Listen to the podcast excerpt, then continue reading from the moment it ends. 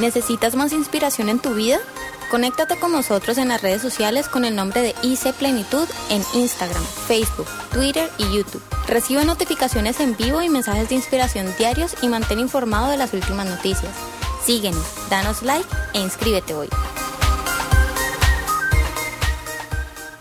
Como Jesús es contemporáneo y su mensaje es contemporáneo, su palabra es contemporánea, tenemos que aprender a descubrir los secretos que tiene su palabra, la palabra de Dios para nosotros. Y con respecto al comienzo del año, pues nosotros todos los que venimos a la iglesia tenemos unos deseos nuevos para este año 2018. Deseos. Deseos. Es como lo que queremos ser, lo que queremos alcanzar. Es como la visión de algo nuevo. Pero esas visiones y esos deseos no se hacen realidad si no se aterrizan y se ponen en acción eh, cosas muy específicas. Porque visión sin acción es pura ilusión. Entonces hay cosas que debemos hacer, esos deseos hay que aterrizarlos, hay que hacerlos realidad mediante la palabra del Señor y es el único eh, la única razón que nos hace aterrizar esos grandes deseos y planes. Eso es bien, bien, bien interesante. Así que el tema que quiero tratar hoy, y vamos a leer un versículo en Éxodo 33, 11, es tres grandes deseos. Tres grandes deseos. Pero antes de hablar de estos tres grandes deseos, porque yo pienso que usted seguramente tiene algunos deseos para este año. ¿Ha pensado cuál ha sido el deseo para este año? Un deseo para Dios, nuevo. Ya en estos últimos días van a salir los devocionales ya para este año 2018. Puedes separarlo allá en punto I. Ya vienen los devocionales para este año. Pero por ejemplo, algunos de ustedes van a decir, bueno, este año va a ser mi devocional juiciosamente o voy a asistir a la iglesia, o voy a hacer algo para Dios, voy a ejercer un ministerio, voy a hacer algo. Un deseo. ¿Qué otro deseo posiblemente usted tiene a nivel familiar? ¿O a nivel de productividad, de emprendimiento? No sé. Deseos. Pero esos deseos tienen que aterrizarse, tienen que hacerse eh, reales y tangibles eso es bien, bien interesante. Éxodo 33:11 nos hace alusión a la vida de un hombre que tuvo tres grandes deseos, pero esos tres grandes deseos no solamente se quedaron en deseos, sino que fueron aterrizados por este hombre y lograron llevarlo hacia el éxito, hacia la realización de su propia vida.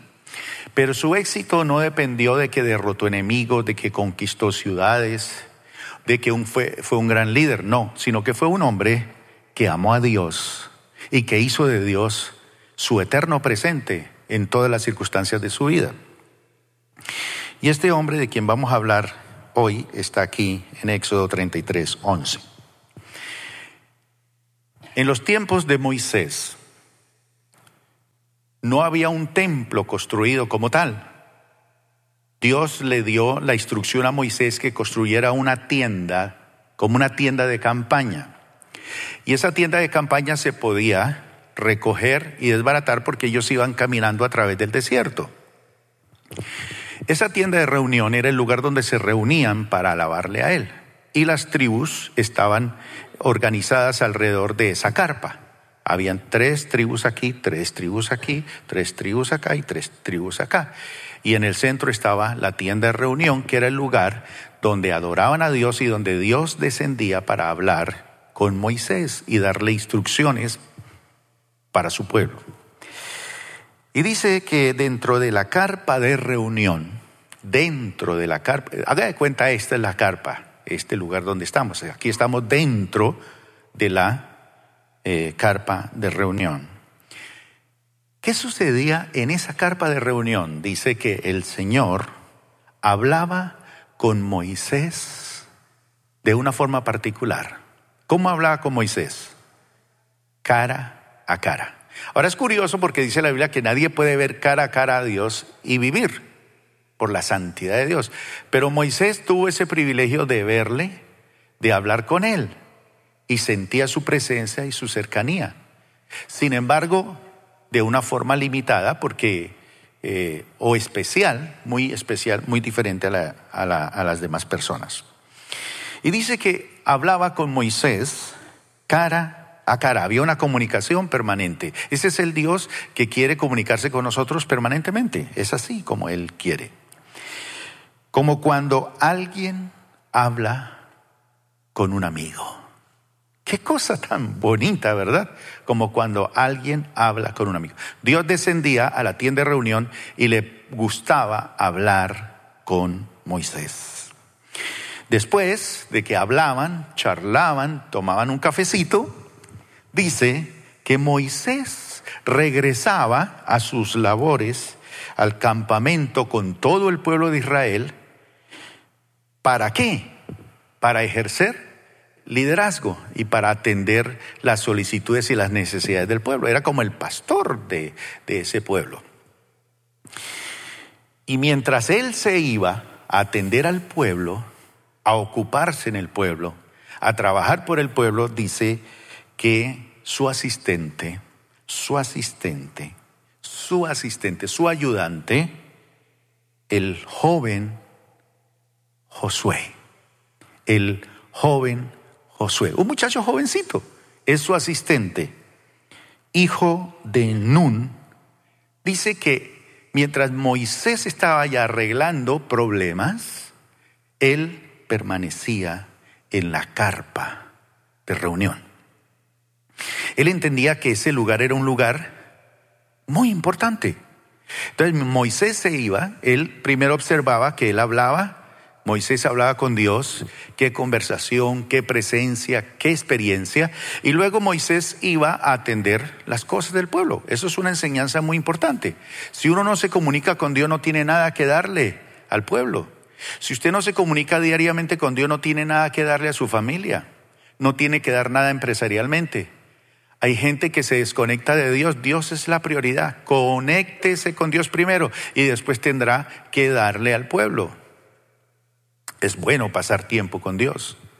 Y cuando él se iba a arreglar los problemas del pueblo, entonces Josué, siendo muy joven, que podía estar, haber estado no sé dónde, por allá bailando, o, o en Menga, o en la feria, o no sé dónde, él permanecía en la tienda de reunión.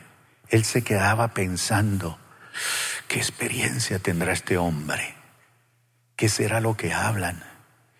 Yo veo como Moisés es un gran líder, es un gran padre, es un gran hombre, es una persona con una experiencia profunda, un liderazgo. El secreto está aquí, aquí, aquí, en esta tienda de reunión. Y era un muchacho joven. Ahora, ¿qué piensa un joven hoy en día? ¿Qué quiere hacer un joven con los tiempos que estamos viviendo?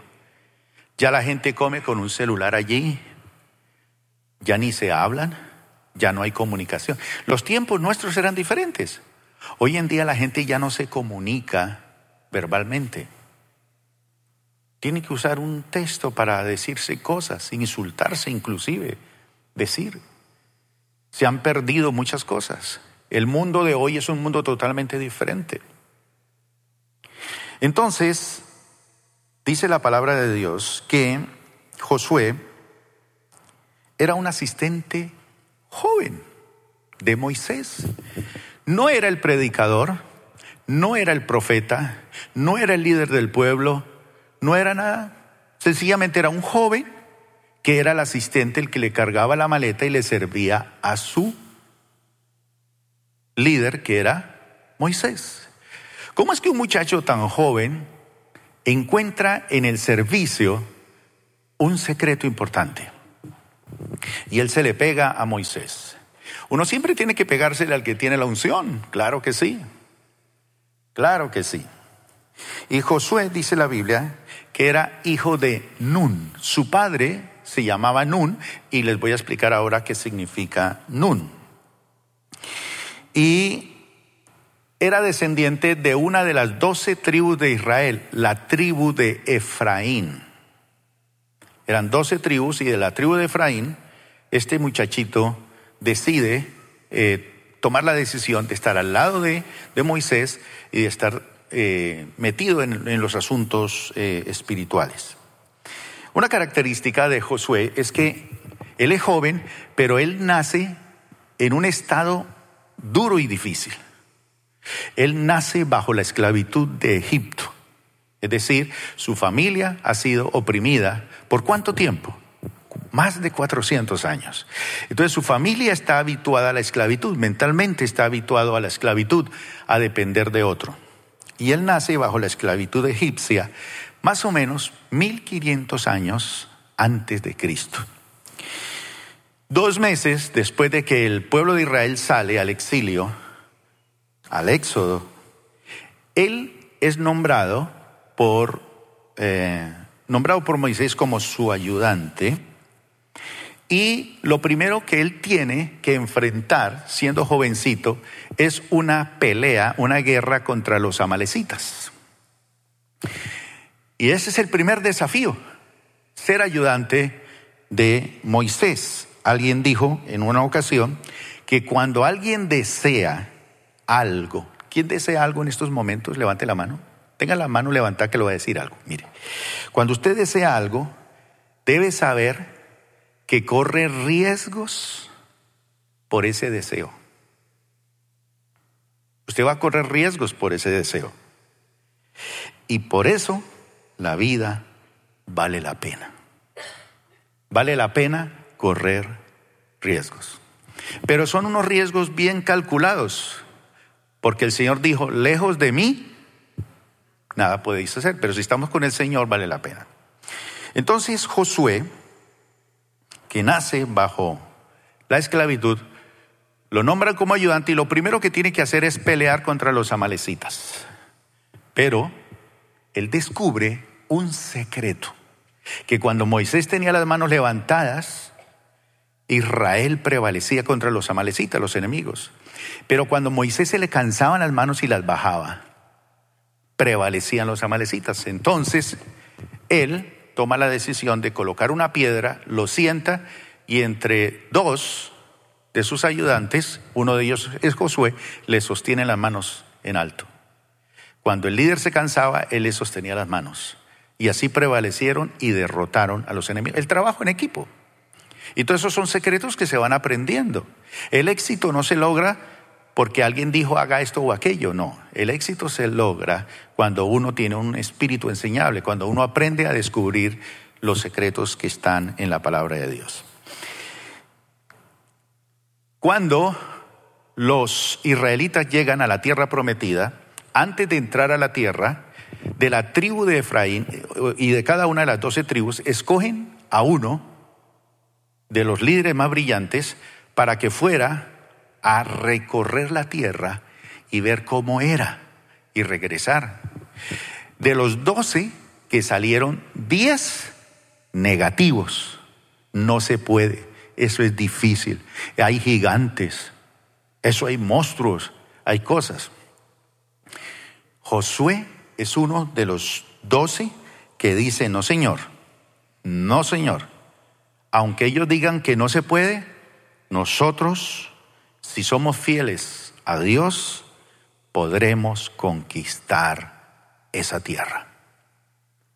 Porque con Dios es que se conquistan las cosas.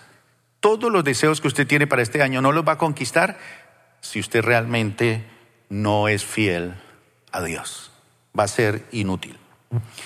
40 años más tarde de esa decisión, 40 años, ¿cuántos quieren una posición de privilegio? ¿Cuántos quieren ser gerente del banco? Gerente de esa compañía o dueño de esa compañía. ¿Cuándo lo quiere hacer? Pastor, llevo 30 días orando y ayunando y nada. Llevo 10 años pidiendo por, una, por un marido y no llega. Por una mujer, nada. ¿Qué pasa? Bueno, Josué esperó 40 años y después de 40 años pasó a ser el sucesor de Moisés. Entonces es un hombre que aprende a servir durante 40 años para luego disfrutar de ser el sucesor de uno de los hombres más importantes del pueblo de Israel. Otra cosa que nos ah, atrae mucho de la historia de Josué es que Josué eh, tuvo que enfrentar una de las batallas más definitivas cuando entran a la tierra prometida y es una de las ciudades más grandes, fuertes y amuralladas que había desanimado a todos los eh, de las tribus de Israel, de los diez tribus, pero que él dijo, aunque tenga murallas, aunque tenga ejércitos, aunque tenga todo, en el nombre del Señor las vamos a destruir. Y Josué tiene la capacidad de destruir a, Jericó y a partir de ahí obtuvo una fama espectacular. Ese hombre lo respetaron y Dios dijo, como estuve con Moisés, estaré contigo. Y si ustedes respetaron a Moisés, tienen que respetar a Josué diez veces más, porque yo estoy con él. Mejor dicho, cuando Dios está con alguien, hay que respetarlo, hay que honrarlo. Si papá y mamá están con Dios, hay que respetarlos. Y aunque no estén con Dios, pero si está con Dios es doblemente respetado. Y Dios respalda a las personas que le aman y, le sirven. El Señor le da a este hombre las victorias más espectaculares a Israel. Y se las dio en seis añitos, 40 años de servicio y en seis años de experiencia puesta en práctica, Josué toma toda la tierra que Dios le había prometido a Abraham a Isaac, a Jacob, a Moisés. Así que este hombre es un hombre que va a dejar registradas sus historias en la Biblia de conquista. Ustedes saben que en el año 48 Israel fue declarada como nación, como Estado nuevamente, y ellos están allí en su tierra desde el año 48. Y ellos tuvieron una guerra con todas las naciones que se unieron, a, los árabes se unieron todos a destruir a Israel. Y ellos en seis días destruyeron el poder egipcio, todas estas naciones que se unieron alrededor de para destruir a Israel. En seis días. Moshe, Moshe Dayan era el jefe militar y este hombre cuenta que él utilizó en sus estrategias de guerra todas las estrategias que utilizó Josué para la guerra. ¿Dios es contemporáneo? ¿Qué dicen? ¿Cómo es que en, mil, casi dos mil años después de Cristo y mil años atrás, tres mil años, sigue vigente en las estrategias, porque las estrategias de la palabra de Dios son estrategias eternas. Si usted las pone en práctica, ¿para qué se va a poner a improvisar? Utilice la estrategia que tiene la palabra de Dios para lograr los éxitos que usted necesita y lograr sus deseos. Entonces surge la pregunta, ¿a qué se debió el éxito que tuvo Josué? ¿Por qué? Bueno, a que desarrolló en su vida tres deseos. Y vamos a hablar de esos tres deseos en esta mañana. Y cuando decimos que desarrolló, quiere decir que las cosas tienen un proceso. La vida cristiana, el tener fe en el Señor, requiere de un proceso. Y ese proceso se va dando mediante una relación permanente. Entre más usted se relacione con Dios, va a crecer más en la fe. Entre más usted lea su palabra, entre más usted esté en contacto, permanezca allí, va a crecer. Es un proceso, no se van a dar las cosas así, es un proceso que hay que seguir para crecer y madurar. Y deseos es profundo, es una visión profunda. Este hombre tiene tres deseos impresionantes. Y recuerden que cuando alguien desea algo, debe saber que corre qué? riesgos. Y por eso es que la vida vale la pena. Por ejemplo, levanten la mano los que se casaron. Eso era una decisión y era un deseo. Me voy a casar con mi príncipe azul, mi princesa, mi princesa Sofía.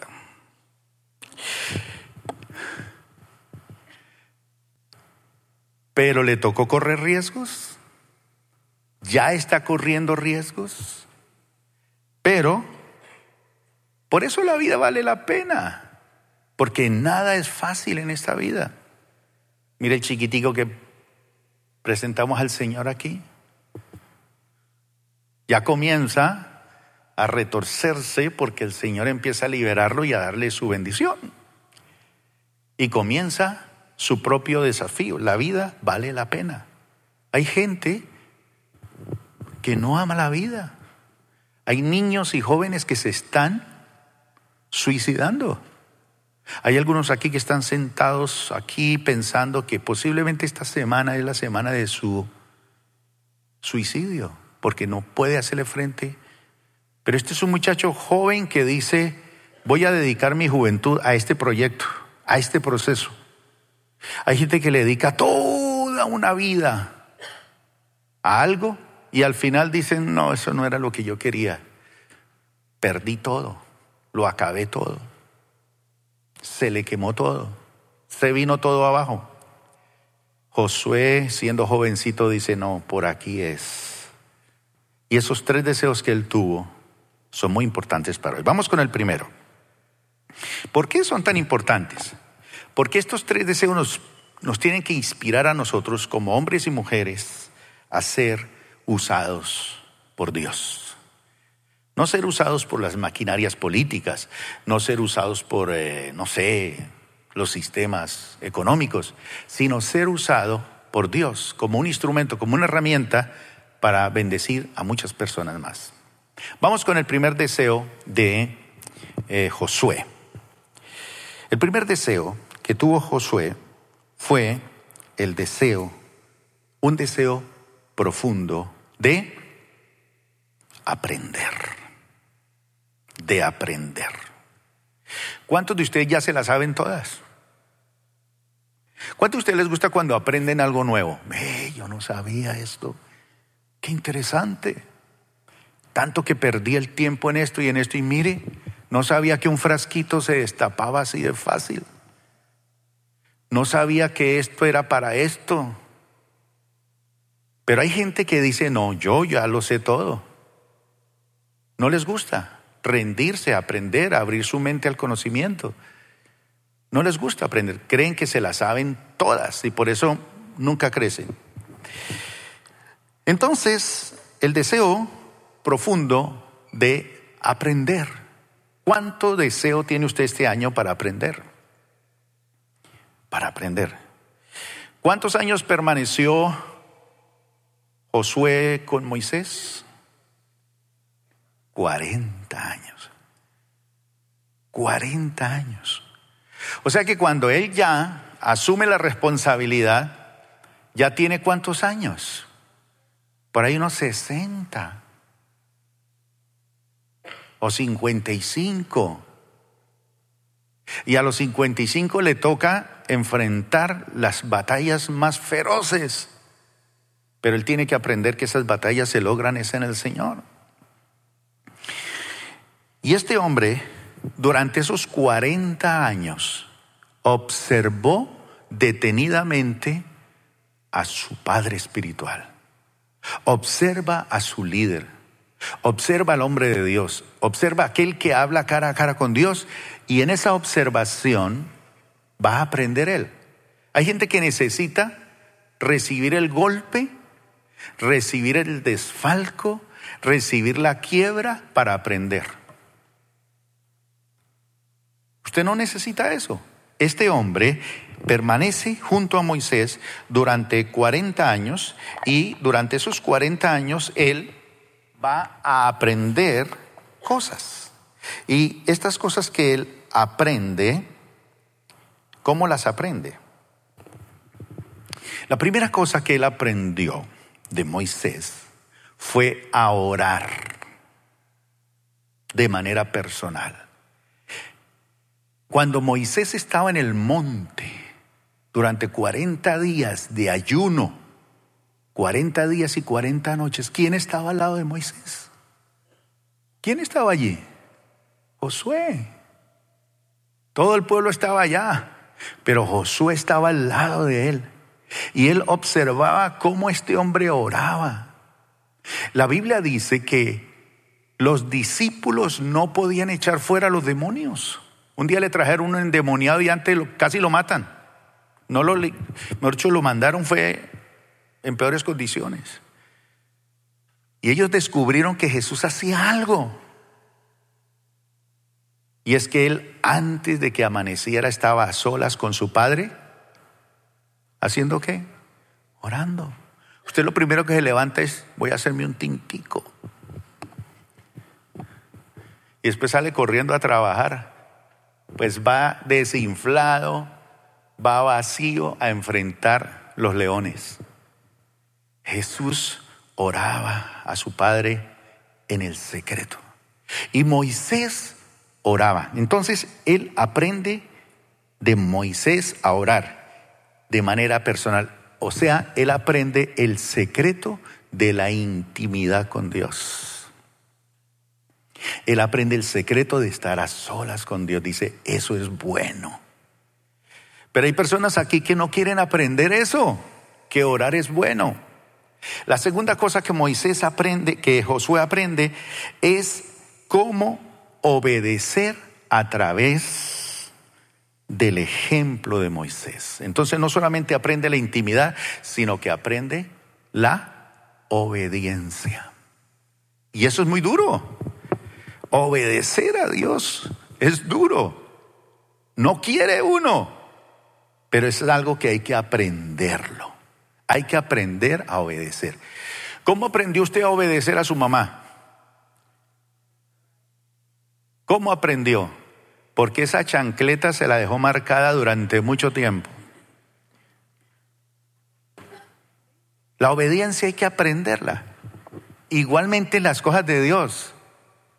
Pero usted muchas veces decide aprender es a los golpes, a las experiencias traumáticas, amargas, duras, difíciles. No es necesario. Él aprendió a obedecer. La tercera cosa que aprendió es que una vez Moisés metió la pata. ¿Recuerdan? ¿Qué hizo? Lo hizo tan mal que Dios dijo, mm, mm, este señor no lo puedo dejar liderando para que meta al pueblo a la tierra prometida porque la embarra. Mejor dicho, lo voy a subir allá al monte Nebo, que mire la tierra que yo le prometí, pero no va a pisar. La planta de su pie no va a pisar esa tierra. Se tira los planes. Ese hombre muy mal geniado. Muy mal geniado. Y sin embargo dice que era el hombre más manso de la tierra. Y vean, se le saltó la chispa. Entonces, él aprendió el ejemplo negativo que le costó a Moisés el no haber podido entrar a la tierra. Él aprendió lo que es la sujeción. Eso es bien importante. Intimidad, obediencia, sujeción. Pero él también aprendió de Moisés a amar algo que fue muy importante. ¿Recuerdan la primera vez que sube al monte? Él baja con qué del monte? Con las tablas de la ley, escritas en piedra. Y cuando él ve que el pueblo está desenfrenado, ¿qué hace con esas tablas? Las arroja y las vuelve trizas. Pero después nuevamente Dios los sube y le entrega nuevamente las palabras. Él aprendió de Moisés a amar la palabra de Dios. Enséñele usted a sus hijos a amar la palabra de Dios. Porque usted puede ser un padre o una madre que se muera joven. Hay padres y madres que se mueren jóvenes y los hijos tienen que seguir solos.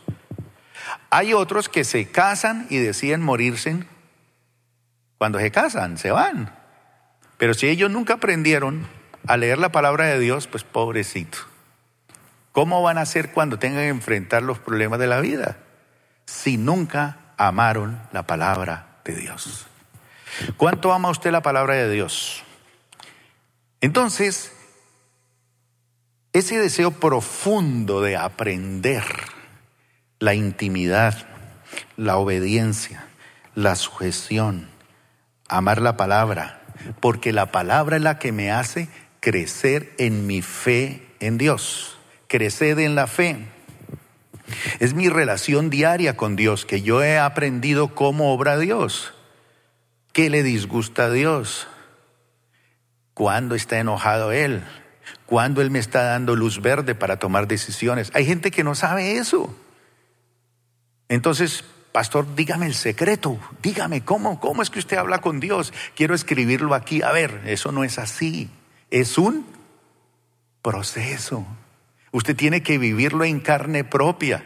La vida cristiana hay que aprenderla, aprenderla. Y el primer deseo es el deseo profundo de aprender. ¿Cómo se aprende? Por la intimidad. ¿Cómo se aprende? Obedeciendo. ¿Cómo se aprende? Sujetándose. ¿Cómo se aprende? Amando la palabra de Dios. Esa es la forma de aprender. Segundo deseo que tuvo Josué un deseo profundo de servir, servir, servir. ¿Usted a quién le sirve? ¿Ha prestado algún servicio? ¿Sirve a algo? Dice la Biblia que Josué fue un servidor de Moisés. Y es que él llegó a ser un gran líder, Josué, pero para ser líder para estar al cargo de una gran empresa o estar al cargo de, de, lo que deja papá o mamá, para encargarse de esos grandes desafíos es necesario tener un espíritu de servicio. O si no, usted se tira la empresa de su papá, se tira la herencia que le dejaron, se tira todo. Usted tiene que aprender a tener un espíritu de servicio. Entonces Dios conocía perfectamente a Josué y aprendió que él tenía un espíritu de servicio. ¿Y qué es eso? Él lo tenía como ningún otro, como ningún otro. Por eso él fue escogido para servir a Moisés. Y Josué había servido fielmente a Moisés por ¿cuántos años? 40 años. Hay personas aquí que están enojadas conmigo porque yo no los he dejado predicar y llevan dos años en la iglesia o dos meses. Nunca me han dado a mí la oportunidad de tocar la guitarra y ya llevo cinco años en la iglesia. Te faltan 35. Pero no es el tiempo que usted está esperando, sino lo que hace durante ese tiempo. Porque si durante ese tiempo la pasa murmurando, aquí me la tienen montada, es que aquí no le dan oportunidad a uno, es que en esa iglesia no sé qué. Jesús tuvo tres años suficientes, con esos años éxito total para salvar la humanidad. Tres años de ministerio. ¿Cuántos años de silencio? Treinta años de silencio. Por allá lo dejaron hablar a los doce años y dejó, asombrado a los sacerdotes, a los sabios y dejó asombrar a sus propios padres. Pero después se sujetó. Treinta años de silencio para tres años para hacer las cosas bien. Josué, cuarenta años. Y durante esos cuarenta años le demostró a Dios, porque es que a veces uno quiere conquistar el corazón del marido o del pastor o de la esposa o del jefe. No, Josué no se puso a conquistar el corazón de su jefe. Él conquistó el corazón de Dios. Y durante esos 40 años él conquista y le demuestra a Dios que él no solamente estaba dispuesto de servirle a un hombre llamado Moisés, sino que así como estaba dispuesto, recuerden lo que Jesús dijo, el que es fiel en lo poco, sobre mucho le pondré. Sobre poco. 40 años. ¿A quién le pareció poco una vez que se enamoró de una muchachita y lo pusieron a trabajar cuántos años? ¿Ah? 14 años. Y le parecieron pocos porque la amaba. Pero los muchachos hoy en día no, ya. Ya. Entonces, durante esos 40 años, él demuestra a Dios que no solamente es un hombre que está dispuesto a servirle a un hombre, sino que si aprende a servirle a otro, va a aprender a servirle a Dios y va a servirle a todo un pueblo, a una nación que todavía está vigente. Todavía está vigente. Así que mi hermano, si usted y yo queremos ser usados por Dios, usados por Dios como instrumento de bendición, tenemos que empezar demostrándole a Dios nuestra fidelidad sirviéndole a otros. Y al siervo del Señor. Jesús dijo, si ustedes en lo poco, si con lo ajeno no fuisteis fieles, con lo ajeno no fuisteis fieles, ¿quién os entregará lo vuestro, lo que es de ustedes, lo que les pertenece? Entonces, a veces usted ni siquiera cuida el trapero con el que trapea el piso. Vaya, mire, lo verá en su casa, está lleno de arañas, lleno de gusanos, lleno de...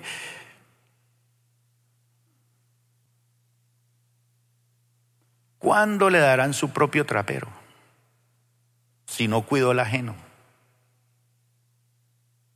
No cuidó a su esposo, no cuidó a su hijo, no cuidó lo de otro.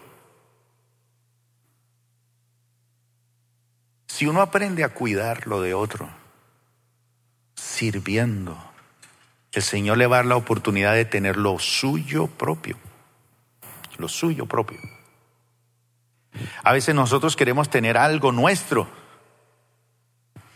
pero si no cuidamos lo que es de otro, si no servimos a otra persona, allí en el servicio, este es, es uno de los objetivos de nuestra visión y de nuestra misión. Lograr que la iglesia sea unas personas que sirvan, que sirvan, que usted sirva. Yo sé que a veces es harto lidiar con personas, pues que me digan a mí que me toca trapear la iglesia pues no hay problema. El problema es que a veces me ponen a que la persona que menos sabe hablar y menos diplomática es la que me dice a mí que tengo que trapear el piso y no me lo dice a la manera como a mí me gusta que me lo digan y me lo pidan, sino que me siento humillado, me siento rebajado y yo soy el gerente de la compañía. Y allá todo el mundo se arrodilla delante de mí, porque llegó el doctor, llegó el jefe. Y aquí mire, esa vieja me manda es que a trapear, que lava el trapeador bien. Pero es así como nosotros aprendemos a servir. Si usted no aprende a servirle a otro, jamás el Señor le va a entregar lo suyo propio. Entonces, quiero que levanten la mano los que realmente tienen el deseo de servirle a Dios. Gracias. Los demás, gracias.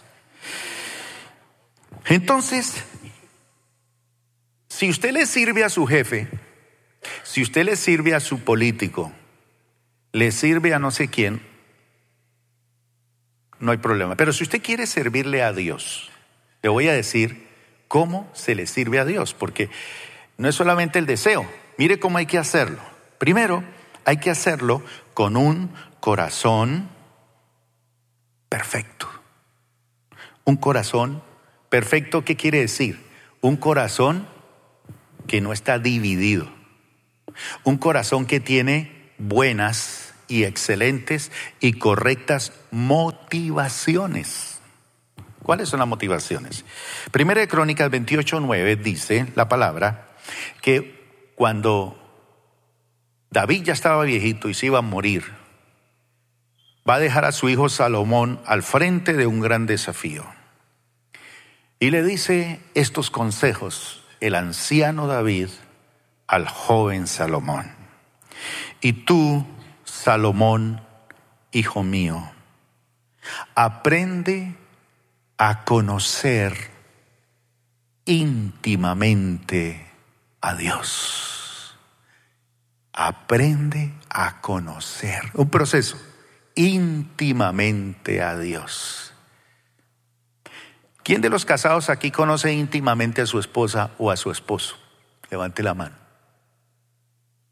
No lo conoce todavía. Y ya tiene como 50 años de casado y no lo conoce. Imagínese a Dios. Aprende a conocer íntimamente a Dios. ¿Al Dios de quién? De tus antepasados. No a tus antepasados. Sea como su abuelito. No, no, no, no, no. Aprende a conocer al Dios de tu papá, de tu abuelito, de tu mamá. Y dice, adóralo, adóralo. ¿Qué más? Y sírvelo.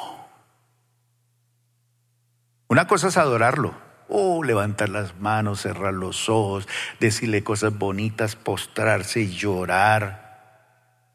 No sé qué más. ¿De qué otra forma le gustará al Señor que le adoren?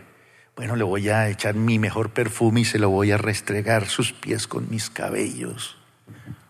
Otro que hará, le dará el perfume más fino. Cada uno tiene su forma de adorarlo, de rendirle todo a Él, de adorarlo. Adóralo, pero además de adorarlo, sírvelo. Como quien, eso es otra cosa importante porque la fe hay que demostrarla con hechos. Sírvelo de todo corazón, mi hermano, de todo corazón. Y con una mente, ¿qué? ¿Cómo dice? Dispuesta. Una mente dispuesta. Pues el Señor ve que el corazón y conoce todo plan y pensamiento. Hay gente que viene a una iglesia con un plan de sacarse la niña más bonita de la iglesia, porque hay gente que viene a las iglesias a sacarse las niñas bonitas. Y la bobita se va detrás de él también.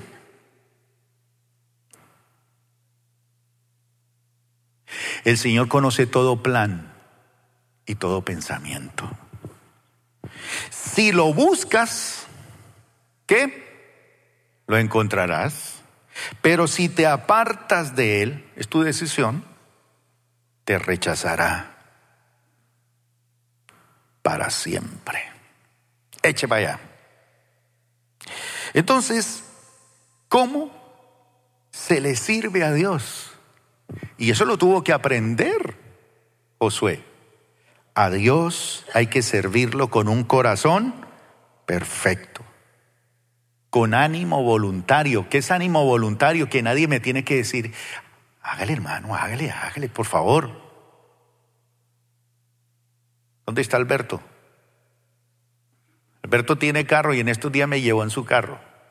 Y una cosa es cuando uno coge un carro a los 16 años, 17 años, y lo maneja por toda la vida. Y otra cosa es cuando le dan un carro a uno, último modelo, pero uno es viejito. Y aprende a manejar viejo. Todos los reflejos no funcionan. Y él me dice, ¿lo llevo, pastor? Y le dije, sí, lléveme.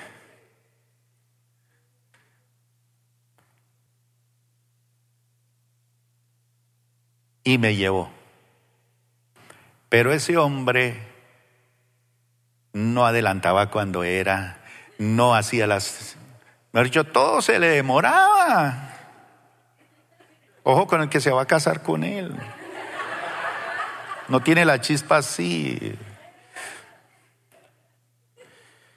Pero llegamos. Pero luego me volví a montar en el carro y ya vi que ya iba mejorando, mejorando.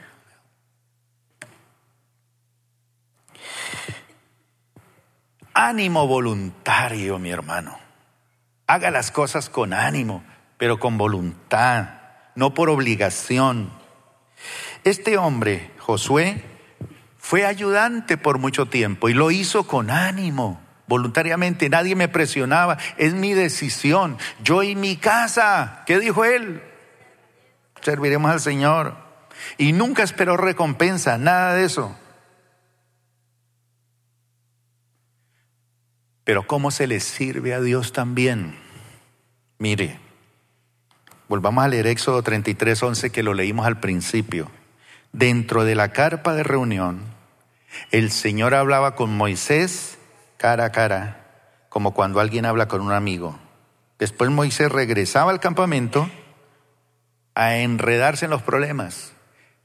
¿Sabe qué me ha impactado en estos últimos meses? La cantidad de pastores que se están suicidando. ¿Por qué se suicida un pastor? Y dejan cartas escritas diciendo por qué. Que si les hago esto, se enojan. Que si no les hago esto, se enojan. Que me la montan aquí, que no soy el este perfecto, entonces me voy para el cielo. Se dio el tiro y se fue.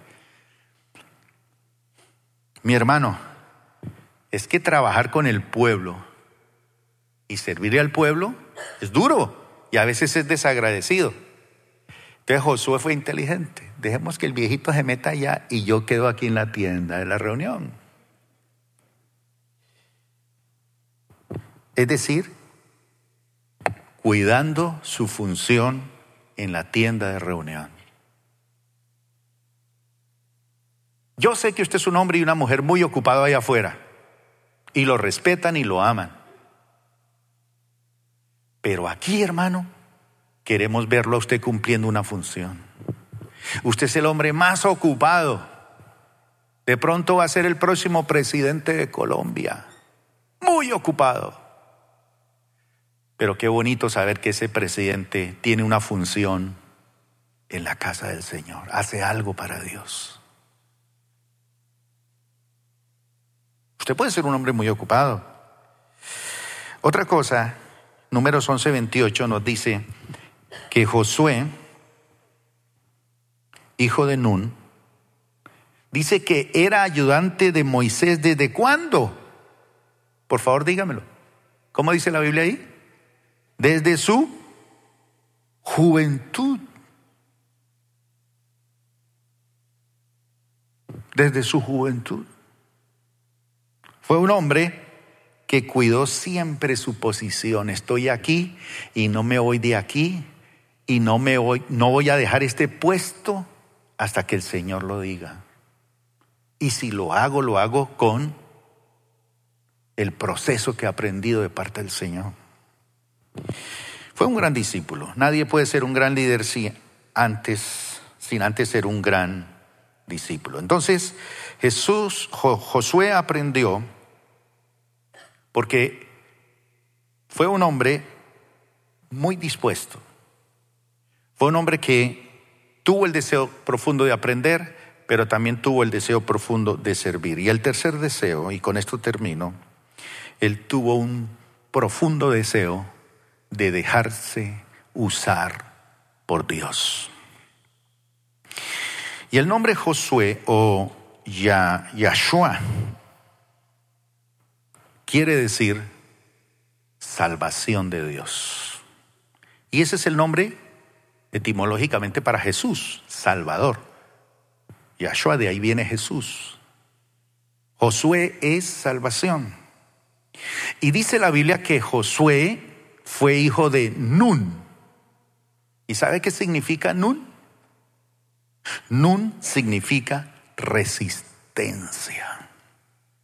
Eso quiere decir que la salvación de Dios viene por la resistencia. La salvación viene por la persistencia. Y aquí la palabra resistencia está muy, muy, muy, muy, muy entrelazada con la persistencia. Y si usted quiere dejarse usar por Dios, La gracia de Dios y el don de Dios va a venir sobre aquellos que tengan persistencia. Josué sirvió a Moisés desde su juventud. ¿Qué dice la palabra de Dios a los jóvenes? ¿Cuál es la exhortación que le da a los jóvenes? Que desde su juventud. ¿Cuántos de los que estamos aquí ya veteranos no le servimos a Dios desde nuestra juventud? Lo aprendimos a conocer ya mayores. Ya habíamos metido la pata. Ya habíamos destruido vidas, ya habíamos hecho cosas terribles. Así que cuando Dios ponga en tus manos la oportunidad de servir, persiste, persiste. No sirva por un mes, por un año, persiste en el servicio. Puedo cambiar seguramente, pero voy a seguir persistiendo. Pero hay que persistir basado en qué? En las promesas de Dios. Porque el que persiste en las promesas de Dios, las recibe y las disfruta. Josué 1.3 dice, te prometo a ti lo mismo que le prometí a Moisés. Donde quiera que pongan los pies los israelitas, estarán pisando la tierra que les he dado. Mi hermano, Ayer quedé impresionado por la presentación que tuvo nuestro futbolista, un hombre humilde, Jerry. ¿Se dieron cuenta cómo fue? Él llega, él aprendió eso hace años y lo practica donde va. Y él aprendió hace años porque él llegó a un equipo, a Santa Fe en Bogotá, un equipo que no ganaba nada hacía mucho tiempo, estancado. Y llegó un técnico, alguien, y les habló la palabra del Señor. Y les enseñó que podían conquistar el título y a, partir de ahí empezaron a conquistar títulos. Y lo que les enseñó fue, quiten todos los guayos. Se quitaron los guayos, las medias, Imagínese. ¿Cuál es mi instrumento de, de trabajo de un futbolista? Los guayos. Entonces,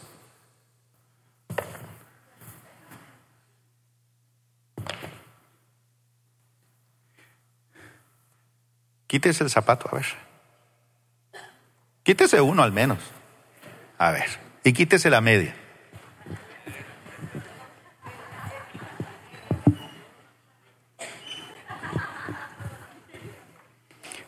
Ponga la pata pelada ahí en el piso. Ojalá pase una cucaracha ahorita y un ratón. A veces vienen a culto, a veces vienen. Y entonces el técnico les dijo, quítese los zapatos. Y le leyó un versículo de Deuteronomio. Todo lo que pisare la planta de vuestro pie será y los hizo caminar descalzos por la cancha. Entonces Jerry aprendió eso. Y cuando llegó a Palmeiras en Brasil, antes de que jugara, se quitó los... Y ahorita que llegó allá a España, antes de todo, se quitó los guayos y puso la planta de los pies. Y oró diciendo eso. Todo lo que pisare la planta de vuestro pie. ¿Quién había pensado en quitarse el zapato hoy? Yo tampoco. Es como vergonzoso, pero quiero quitarme la otra media. Esa está rico. ¿No es usted por qué vienen con zapatos aquí? Y predicar. ¿Por qué? Recuerdo una vez que Dios le dijo a Moisés, quita qué? Porque la tierra que estás pisando, santa es. Mire, y lo de Dios hay que sentirlo en piel propia. Si usted quiere sentir y ver que sus deseos se hagan realidad, despójese de aquello que le, le impide tocar en carne propia la bendición de Dios. Póngase de pie, mi hermano. Vamos a orar. Padre Celestial,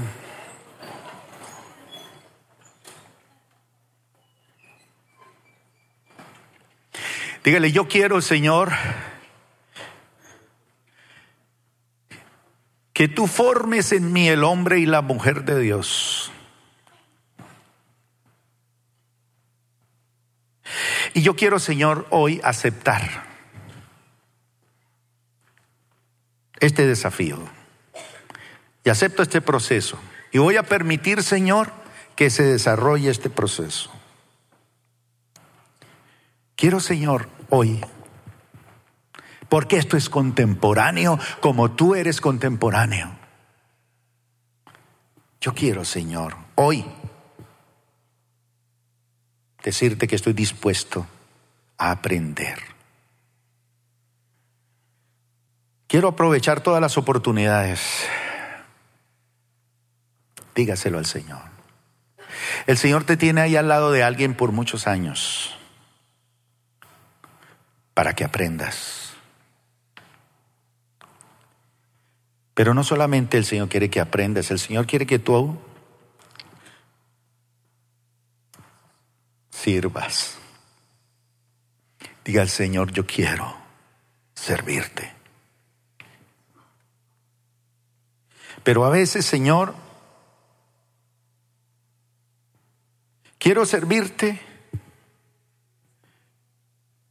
pero yo descubro que mi corazón está con otras motivaciones lo hago por obligación. No cuido mi función. No entiendo que en la tienda de reunión, que aquí se aprenden cosas bonitas. No cuido mi posición, Señor. Pero hoy estoy dispuesto, Señor, a cultivar también el dejarme usar por ti. Reprendo, Señor, todo aquello que no me deja persistir.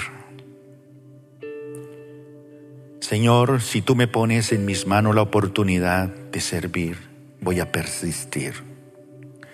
Pero no voy a persistir en lo que me dice la persona, sino en, las promesas tuyas. Tú me estás llamando a poseer la tierra. Donde quiera que pongan los pies, los israelitas estarán pisando la tierra que les he dado. Pisa, mi hermano, ese territorio que Dios tiene para ti. Él te ama, Él te bendice. Adoremos al Señor. Gracias por acompañarnos el día de hoy. Nosotros creemos que Dios quiere hacer más cosas para ti y a través de ti, y nos encantaría saberlo. Si has sido impactado por este ministerio, compártelo en nuestro correo electrónico info.plenitud.org. Otra vez muchas gracias por acompañarnos y esperamos que este mensaje sea de bendición para ti.